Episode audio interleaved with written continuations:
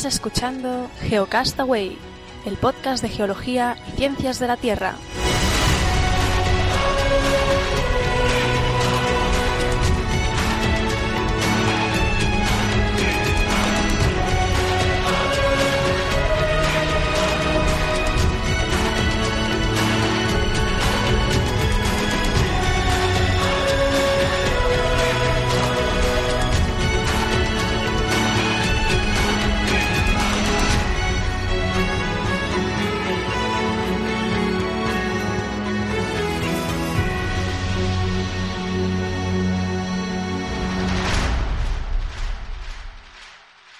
Saludos, bienvenidos geonáufragos del mundo a este Geocast semanal, Geocast semanal del 22 de mayo de 2014, conmigo Vicen, como siempre acompañándome en estos Geocast semanales. ¿Qué tal, Vicen? Pues muy bien, aquí estamos en, en España y, y, a dar las noticias de la semana. Uh -huh. Estrenando, estrenando material, bueno, estrenando, que, que me lo has enviado tú desde El Salvador y aquí tenemos el equipo nuevo, a ver cómo, cómo si se escucha mejor. Sí, sí, un micrófono con, bueno, auriculares con micrófono y bueno, yo creo que sí, que los oyentes Pero van a agradecer. eh, De calidad ya, de calidad. Ahora solo falta Oscar que, que, que se compre un micro. Pero bueno, para que no, aparte de, bueno, yo este, mi situación la comento rápidamente, es que tengo el volcán que ha vuelto a aumentar su microsismicidad bastante. Estamos sobre los 400 en el registro de RSAM, que es la microsismicidad volcánica, cuando, bueno, la línea base está inferior a los 200 y ya Bueno, está- Carles, el, el volcán es el volcán de San Miguel, el Chaparrastique, ahí en El Salvador, que tú vives a, ¿a qué distancia vives del, del cráter? 12 kilómetros al sur. Para que la, para que la gente se sitúe, ¿no? Que estás bien cerquita. Estoy bien cerca. De hecho, las comunidades de todavía más cerca, estoy hablando de unos 2-3 kilómetros, ya han sido evacuadas. Algunas familias no han querido irse por, por temor a que les roben y, bueno, problemas sociales que existen aquí y que siempre a veces eh, la mujer y los hijos, pues sí se los llevan a otro sitio y, y el hombre se queda ahí en la casa. Pero bueno, sí, la cuestión es que a lo mejor si, si entra en erupción y se lleva por delante la casa con el marido, pues va a perder la vida también. No, pero Y- eh, digamos que eso se debe a un tema de inseguridad ciudadana que hay en, en esa zona, de que si la casa se queda desocupada tienen miedo de que les roben. Por eso se queda, no por otra cosa, no, no, no, porque no considere que no hay peligro, ¿no? Sí, sí, Entiendo pero yo. que mm, es preferible perder bienes materiales a que perder la vida. Bueno, yo solamente quería hacerte una referencia. ¿Tú sabes quién fueron Katia y Maurice Kraft? Sí, dos vulcanólogos que fallecieron por acercarse Por un- mucho. Fueron un flojo, pero claro, vamos, que no pases a la historia por lo mismo, simplemente era ese. Sí, sí. Ese Bueno, también eh, no me acuerdo del nombre, pero en el- la erupción del monte St. Helens, también los puestos de observación del Servicio Geológico de Estados Unidos, que estaban a bastante distancia, y porque ya estaban preveyendo la erupción y sin embargo la fue tan violenta que se llevó por delante los puestos de observación con los geólogos que lo estaban observando. Espero no ser uno de No ellos. pasa, El no pasa tipo de, historia vulcanismo- como es. el tipo de vulcanismo de que tiene el chaparrastique no es violento, es más tipo efusivo, entonces es lo que se espera, ¿no? Que, que, que empiece a emitir lava, alguna pequeña explosión, pero que no llegue hasta donde está mi vivienda, más allá de la ceniza, claro, eso es, eso es bastante probable que sí pueda llegar y por eso tenemos las máscaras preparadas. Y nada, hecho este contexto, eh, ¿qué tenemos? ¿Qué tenemos para hablar hoy? Pues yo tengo una noticia del Google, lo vamos a dejar ahí. Tengo también una de sobre temblores en México y, y las nuevas tecnologías. Y por último, si da tiempo, una de paleontología que la semana pasada no pudo ser, hoy una distinta de paleontología. Muy bien. Y yo voy a nuevamente hablar de esta semana han ocurrido inundaciones bastante grandes en la zona de los Balcanes, concretamente en Serbia, Bosnia y Croacia. Vamos a comentar un poco ese tema. Y también vinculado con el tema de los temblores en México, que vas a comentar tú, enlazarlo con unas noticias sobre predicción de terremotos, también que un grupo de de investigadores de Sevilla y juntamente con otro de Chile han desarrollado una metodología. Con- Vamos a ver, a ver de qué se trata eso. Así que si quieres ponemos una musiquita y Perfecto. y empiezas.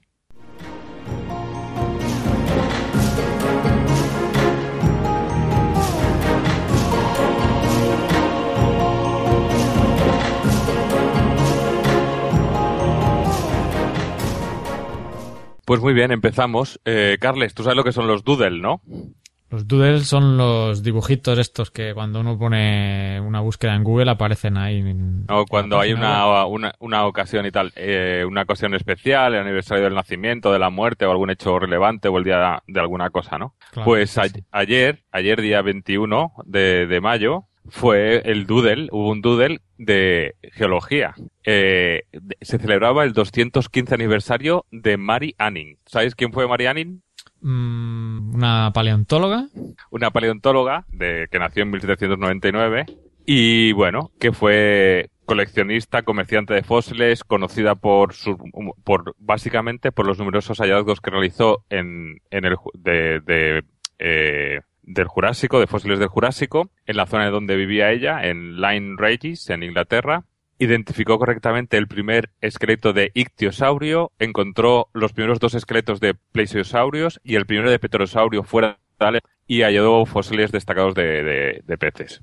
Y que a principios del siglo XIX, donde cuando vivió esta mujer, se produjeron los grandes cambios en las ideas científicas, sobre todo sobre la vida prehistórica, sobre los fósiles, y todo el trabajo que realizó contribuyó bastante a, modernizar las ideas que se tenían en ese momento y te vas a sorprender algo que es inaudito. Resulta que como era mujer, no, no pasó a la historia, es decir, que sí es una persona que ha sido bastante ignorada. Eh, de todas formas, creo que está bien que se pueda reivindicar la figura y en el, en el, os vamos a pasar una, un link de, que se titula La increíble y misteriosa y verdadera historia de Mary Anning y sus monstruos, que incluye también un, un enlace con un, con un vídeo de YouTube, no, de YouTube, no, de, te lo diré yo, de Vimeo me parece, ¿de acuerdo? Donde podéis ver pues una, una pequeña recreación de, de la vida y de la historia de esta mujer. Así que bien, ¿no? Que, que, Google se acuerda de los geólogos o los paleontólogos, o paleontólogas en este caso. Sí, sí, me acuerdo también, también hace tiempo le dedicaron un doodle a Nicolás Steno, bien, así, bueno, bien, bien por Google. Mm, recordar que todas estas noticias están en nuestro Delicious, delicious.com barra geocastaway, ahí está todo, todas las noticias que tratamos y traemos aquí y, y muchas más. Y pues nada, sobre Marianing ya está dicho, ¿no? Sí, seguimos, vamos rapidito. Muy bien, pues un poco de musiquita y pasamos a los Balcanes.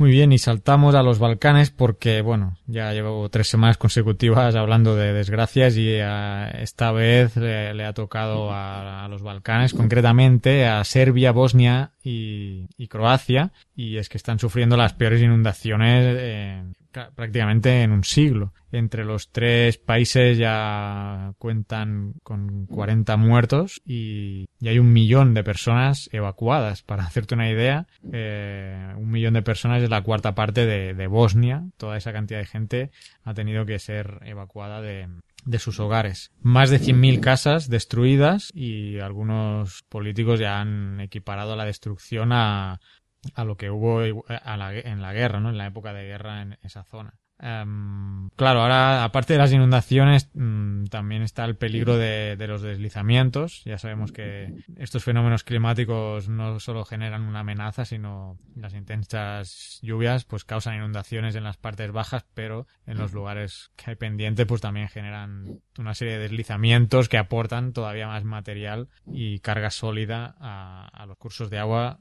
provocando todavía con que tenga más, más energía. Así que, bueno, la situación está complicada. Lo que yo había escuchado también es que ha habido, se han muerto mucho, mucho ganado y que también corren riesgos de, epidemias. Sí, eso iba a comentar que hay mucho ganado pues, que ha muerto y, la preocupación también es que se puedan generar brotes de tifus o, y hepatitis, ¿no? Entonces, esa es la preocupación ahora. También toda la parte aquí en El Salvador, también cuando hubo inundaciones, me acuerdo de la, la gente que, que nadaba o vivía ahí en la, en la zona inundada, todo el tema de, de erupciones en la piel, de hongos, entonces es un tema complicado. La, la, el origen parece ser que es, bueno, el origen son las lluvias, pero hay un río en concreto que es el río Saba, que es un afluente del Danubio, y este río Saba es el que está creando mayores estragos. Este río atraviesa, viene desde Croacia, atraviesa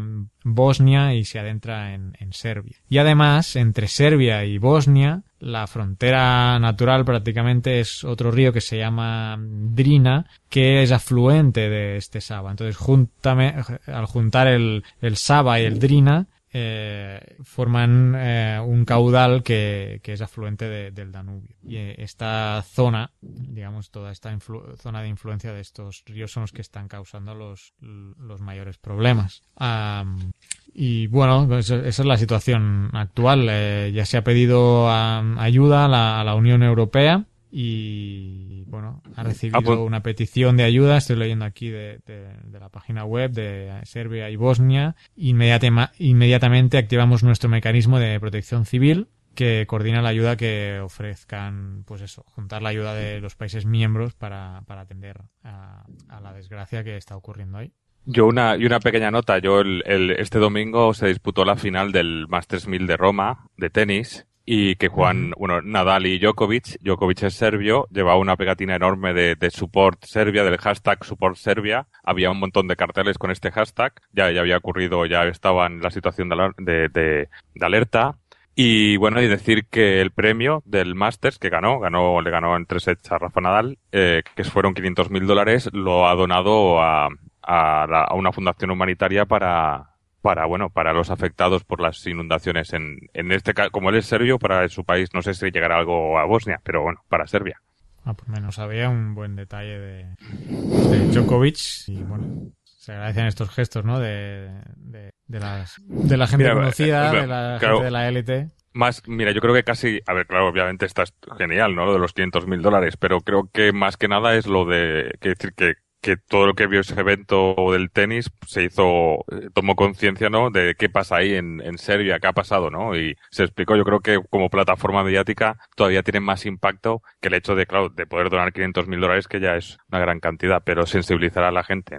Claro, claro. O sea, yo le decía de esta gente conocida porque tiene más impacto mediático, ¿no? Entonces eh, puede motivar a que a que gente que no conocía el fenómeno o que lo, o que conociéndolo no diera el paso de, de, apoyar de algún tipo, pues lo hiciera. Por lo tanto, pues bueno, bien y esperemos que, que se solucione. Ahora, eh, como se trata de inundaciones lentas, ¿no? Hay inundaciones rápidas, los flash floods que yo he tenido la suerte de estudiar aquí en, en El Salvador. Esas inundaciones eh, son rápidas, dejan el, la, la, inundación con, con los debris eh, y baja el nivel rápidamente, pero estas, al ser de cuencas grandes con ríos caudalosos, eh, los niveles de agua se van, se van a mantener varios días y por eso la situación puede, puede todavía tardar, eh, pues eso, varios días en que el nivel del agua baje. Como digo, bueno, pues habrá que esperar, esperemos que no haya más víctimas y que, y que las uh, autoridades hagan todo lo posible para que evacúen a la gente y sea bien atendida. Y nada, esta es la catástrofe de la semana. A ver, esperemos que la semana que viene no tenga otra noticia. Que la noticia sea que no hay catástrofe. Sí, eso. Eso, eso. Venga. Muy bien. Sí. Pues nada, cortinita y siguiente noticia.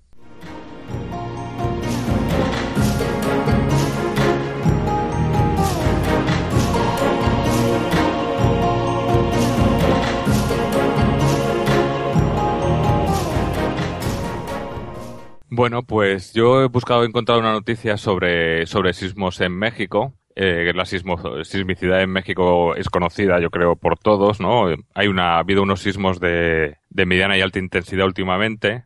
Y ha aprovechado, han, han, escrito un artículo que mezcla un poco, cuenta un poco la historia. Recordar, ¿no? Que igual el más conocido de México, de Ciudad de México, fue en, en 1985, de magnitud 8,1. Colapsaron muchos edificios eh, las actas de defunción eh, oficiales marcan 3.600 muertos, eh, se ha, pero se hablan de más de 10.000, ¿no? En, y México ha tenido un historial de, de terremotos de, de, magnitud superior a 8, 3 en el último siglo. O sea que el contexto geológico, hay cinco placas que, que, que en, digamos, en territorio México como país, no ciudad obviamente, como, ¿no? Recordamos un poquito así rapidito la mayoría del país está la placa de América del Norte, en Baja California la placa del Pacífico, en la parte sur, en la zona de Chiapas, la del Caribe, y en, la costa del Caribe, eh, en las costas del Pacífico, entre Jalisco y Chiapas, están las dos placas más pequeñas, que son las de Cocos y Rivera. El proceso, bueno, de subducción y cómo se genera, pues lo tenemos bastante claro, ¿no? En, hay una zona de Guerrero que ocurren muchos sismos eh, al, año. Pero lo importante que yo quiero destacar es que que no es nuevo tampoco de ahora, pero creo que me gustaría destacar, es que en el, después del terremoto del 85, el gobierno mexicano instaló 12 acelerómetros en la costa de Guerrero, que, como decía, tiene una, una alta intensidad, actividad sísmica, que está a unos 370 kilómetros de distancia de la capital mexicana. Y esta proximidad permite colocar o ha generado un sistema de sensores que lanzan una alerta. Entonces, ahora existen alarmas sísmicas que, que, se, que se han convertido en una herramienta en los teléfonos móviles. Hay una app que, que, nos permite que emite un sonido que antecede hasta, antecede hasta 60 segundos. No quiere decir que siempre nos avise con un minuto, pero que pueda anteceder hasta 60 segundos la llegada de las vibraciones creadas por un sismo. Con lo cual, pues bueno, eh, se puede ir, nos da determinado eh, tiempo de reacción, ¿no? Eh, hay una que mencionan aquí, se llama Sky Alert, que es una de las alarmas sísmicas para móviles y que tiene una versión gratuita en las redes sociales, y, pero que también ofrecen servicios domésticos, 600 pesos al mes, 46 dólares, y a las empresas 30.000, unos 2.316 dólares. Y alertan sismos de magnitud mayor a 5, ¿de acuerdo? Y por ejemplo comenta el, el uno de los directivos de la empresa que después de estos de esta estas semanas con sismos de mediana intensidad, pues obviamente se han disparado sus descargas y sus contrataciones, como es lógico, ¿no? Y bueno, y luego el, resto de, de, la noticia, bueno, es las cosas que ya conocemos, ¿no? De que, de, de que eh, de que no es, por ejemplo, que desmitifican un poco de que no es correcto eso de que vaya temblando de cuando en cuando libera tensión, ¿no? Porque hacen el ejemplo de que si quieren evitar un sismo de 8, como el, de, el del año 85, se necesitarían tener 900 magnitud 6 en su lugar. Con lo cual, no, no estamos en eso, ¿no? Y bueno, bueno, el, el, que existan estos sistemas que ya estén funcionando, que la gente los descargue. Y yo quiero recordar que me lo presentó un, un familiar de, de, mi novia que estuvimos en México en una boda y, y me, me, lo, me lo enseñó. Pero yo no sabía bien, bien cómo funcionaba y ahora que he visto esto, pues mira, creo que es interesante, ¿no? Que poco a poco se va avanzando. Y lo último, decir que para mucha gente pensará que 60 segundos es muy poco, pero yo que he tenido la experiencia de estar tres años en El Salvador, tú, Carles, que estás, llevas mucho más tiempo y sigues allí, 60 segundos yo creo que, que, que, te pueden marcar la diferencia para muchas cosas, ¿no? No, obviamente no sirve para desalojar un edificio de 10 plantas, pero sirve para muchas cosas, ¿no? Así que ojalá eh, iniciativas como estas pues vayan prosperando y vayan mejorando. Si ahora que, mencionas ese, ¿conoces eh, Twitter? Eh, tiene una, está desarrollando una función parecida que se llama Twitter Alerts y que quizá para el programa mensual, la semana que viene, lo, lo voy a comentar porque eh, trata de eso, ¿no? Darle a las mm, instituciones gubernamentales, o bueno, es una solicitud que se le hace a Twitter para poder eh, tener eh, tweets prioritarios de alerta. Entonces, Protección Civil, por ejemplo, tú te suscribes a esa alerta y te, te aparece eh, cuando ellos envían un tweet de alerta, te aparece en tu móvil eh, como mensaje destacado, ¿no? En la pantalla de bloqueo, ahí te aparece como una alarma. Y bueno, está interesante. La semana que viene podríamos hablar más de eso, pero aquí en El Salvador, por ejemplo, vi, estuve viendo las instituciones que lo están implementando. En El Salvador no hay ninguna y quizá no porque no lo conocen, pero en España sí que había alguna y no, no era protección civil, no recuerdo ahora cuál era. La semana que viene a ver si, si lo, lo, lo busco y ya lo desarrollo más. Pero bueno, y no sé si estás porque así ya lo enlazo. Dale, dale. Lo enlazo con la noticia un poco sorprendente, ¿no? El titular también, eh, el titular que lo estoy leyendo en la agencia SIN es investigadores de Sevilla, cerca de, de ahí, a ver si te, te pasas a entrevistarlo. A ver, estoy en Valencia, pero tengo que ir para allá. Sí, sí, a ver, dime. Pues eso, investigadores de Sevilla predicen terremotos con casi un 80% de fiabilidad. La noticia, pues eso dicen que están desarrollando un nuevo método eh, aplicado aquí en, en, España, en la zona concretamente de, del mar de Alborán y la zona occidental de la falla de, de, las Azores y Gibraltar. Y también otro grupo chileno lo está, lo está implementando también en Chile. Recordemos que Chile es, sí que, España no lo es tanto, pero Chile es un país con una sismicidad muy, muy alta y con terremotos de gran magnitud. Y pues eso, tiene una predicción de hasta cinco días eh, usando métodos, y aquí está lo interesante, de redes neuronales, redes neuronales artificiales. Yo de este tema no tengo ni la más remota idea, entonces sí que sería interesante que, entrevistáramos a, estos, eh, científicos, a estos investigadores, que son Francisco Martínez y Antonio Morales, porque, bueno, una red neuronal, y aquí, mira, aquí te leo, porque la verdad no tengo ni idea de cómo funciona esto, una red neuronal artificial, denominada RNA o en inglés ANN, son un paradigma de aprendizaje y procesamiento automático inspirado en la forma en que funciona el sistema nervioso de los animales. Se trata de un sistema de interconexión de neuronas que colaboran entre, entre sí para producir un estímulo de salida. En inteligencia artificial es frecuente, referirse a ellas como redes de neuronas o redes neuronales. O sea que básicamente tú les das uno, unos inputs de entrada, por lo que entiendo aquí, y a partir de esos inputs y unos algoritmos o unos procesos que ellos hacen, eh, dan un resultado, una capa de salida. Eh, básicamente es lo que estos investigadores usan para, para predecir eso, ¿no? Nuestro sistema de predicción, estoy leyendo aquí palabras textuales, nuestro sistema de predicción se basa en una red neuronal artificial en la cual una serie de datos de entrada interconectados a través de ecuaciones dan un resultado, explica el profesor de la Universidad de Sevilla, Antonio Morales. Y bueno, yo me he quedado un poco con la inquietud y bueno, pero, pero predecir un terremoto, como qué parámetros de entrada son estos, ¿no? Porque todos somos conscientes de que hasta la fecha no podemos saber con certeza cuándo se va a producir un terremoto. Me acuerdo en el podcast que hablamos con, con, con un investigador que hablaba de pronóstico, ¿no? También se basaba, en, cálculos estadísticos, eh, pero esto ya va más allá, va a usar redes neuronales. Entonces estaba investigando, he ido a las fuentes originales de los papers que tienen publicados en Science Direct y no me quiero extender mucho porque son temas técnicos y por eso digo que estaría bien poderlos entrevistar porque básicamente eh, son tres parámetros lo que ellos usan como entrada. Uno se llama el valor B, B-value, que este se deriva de la ecuación de Gutenberg-Richter. ¿Y qué es esto? ¿Qué es el B-value? Este B-value es una constante de esta fórmula que relaciona la magnitud de un sismo con el número de sismos de esa magnitud ocurridos en un periodo de tiempo. ¿Vale? O sea, ahí lo dejo, no me voy a extender porque vamos a intentar hablar con ellos. Otro parámetro de entrada es la ley de Bath. La ley de Bath, ¿qué es? Es que cualquier sismo típico tiene réplicas de aproximadamente una magnitud de 1.2 de promedio menor que el movimiento principal. Esa es la ley de Bath. Y la tercer parámetro de entrada es la ley de Omori-Utsu, que es una relación empírica para la decadencia temporal de las tasas de réplica de, de los sismos. Punto. Ahí lo voy a dejar. Pues a ver si hablamos con ellos y nos dan una explicación que si a nosotros que podamos hacer más comprensible, ¿no? A ver, a ver. Pero bueno, a ver, y, que funcione y que resultados y que, a ver, pues eso, todo lo que sea avanzar en, en eso, estupendo, ¿no? Sí, o sea, que, bueno, eh, parece a priori muy interesante, ya te digo, con una probabilidad bastante alta. Este método lo van a llevar a Japón para con los datos de Japón poder, poder afianzar la metodología allí. Y pues nada, lo, el resultado que da es la, una probabilidad, o sea, con estos parámetros de entrada, lo que ellos pueden darte es con qué probabilidad de ocurrencia eh, se puede producir un sismo mayor a un umbral dado, ¿no? Y otro, otra posibilidad es una probabilidad de ocurrencia de un intervalo de magnitud. O sea, tiene esas dos vertientes este, esta metodología que, que han implementado.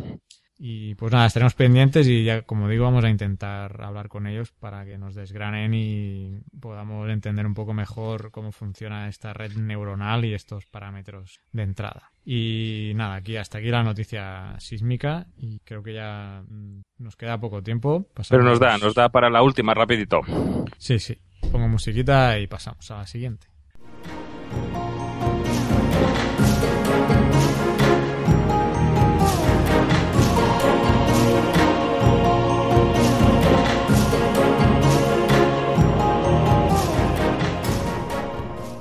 Pues venga, vamos a terminar con una de paleontología. La semana pasada no nos dio tiempo. Eh, la de la semana pasada era creo que la pusiste en el Delicious, de, bueno, un, un, fósil de la fauna de Diacara de, del Cámbrico de 500 y pico millones de años. Y hoy vamos a hablar de, de que han encontrado un fémur de 2,40 metros, no solamente el fémur, sino el resto de, huesos, a excepción del cráneo, de un dinosaurio. ¿Y por qué es importante? Porque según los investigadores eh, lo han encontrado en, en la Patagonia Argentina, en, en, la provincia de Chubut, en una zona, en, una localidad que se llama Trelew. ¿Sabes cuánto mediría de la cabeza a la cola este dinosaurio? De la cabeza a la cola. Eh, siempre, siempre que te preguntes, siempre que te preguntes estas cosas dices mucho más de lo que es. No, 40 metros mediría de cabeza a cola, una ah, altura de. hecho menos una altura de 20 metros y pesaría unas 77 toneladas, ¿no? Es decir, lo mismo que unos 14 elefantes africanos. Eh, no sé si lo he dicho antes, pero es un, sería un saurópado, es decir, que se, y sería herbívoro, o sea que no. Eh, ¿Qué más se puede decir? Que la antigüedad estimada está entre 90 y 100 millones de años. El saurópodo al que hacemos referencia, pues es como el, el de cuello largo, cabeza pequeña, cuerpo voluminoso, cuadrúpedos, creo que más o menos hacemos una idea a todos. Y que hasta ahora el, el dinosaurio encontrado que, era más grande, hasta ahora er, era también argentino y tenía una longitud de calculada de 38 metros y una altura de 18. O sea que este lo supera, pues eso, por, por dos metros, tanto de largo como de alto. Y que tanto uno como otro, las estimaciones que hacen es que podían eh, devorar bosques enteros en pocos minutos. Y que Bosques enteros, pero bosques, ¿qué tamaño tiene un bosque claro, esta gente? No, no lo sé, no lo sé, pero dice que, a ver, calcula, que dice que podían llegar a engordar 6.000 kilos cada año. O sea que... Y bueno, y que en esta zona... O, ¿Engordar o, otra, o consumir? No, no, dice que podían engordar 6.000 kilos al año. O sea, supongo que, que sí, durante su etapa de crecimiento, pues tendrían esa tasa de, de aumento de peso que es bastante considerable. Y nada, y por último, pues hablan de que en esta zona han sido encontrando pues fósiles también muy interesantes y pues un brontosaurio de 9 metros de longitud, y bueno, y más cosas, ¿no? Que es una zona que se ve que en esta zona de la Patagonia o en la Patagonia, bueno, pues que van, han ido encontrando. Pero, pero, pero bueno, hasta ahora eso, el, los datos eran 20 metros de altura, 40 metros de longitud de cabeza a la cola y 77 toneladas. Así que nada, yo creo que con esto la semana pasada decía que a ver qué habría enterrado por ahí que no habíamos sacado porque cada vez salen nuevos descubrimientos y mira, esta semana uno más. Y pues nada, con ese terminamos, ¿no? Con esto terminamos. La semana que viene no habrá Geocast semanal porque tenemos el mensual. Efectivamente. Así que, pues nada, gracias a todos por escucharnos. Eh, no se me ha ocurrido ningún chiste, pero como nadie se ha quejado... Gracias a Dios. nadie ha comentado nada del super chiste piritoso de la semana pasada, pues nada, no, no, me he motivado para pensar en otro, además no he tenido tiempo. Pero para el mensual, pues ya veremos. Eh, estamos, me estoy preparando una sacudida a Sheldon, porque no sé si has visto alguno de los últimos episodios. Sí, sí, el comentario, el comentario lo, pensaba, ya lo hablaremos en el mensual, el comentario que nos envió un, un oyente Sí, sí, lo vi, lo vi. Pues estoy preparando un plan de secuestro y extorsión para a ver si para, para el mensual eh, lo tenemos. Muy bien, amigos, pues nada, avisen hasta semana que viene, que tenemos que grabar el mensual. Ahí ya estará Oscar con nosotros en el mensual. Y nuevas incorporaciones, atentos, que habrá novedades. Pues ahí estaremos todos pendientes. Un abrazo. Chao.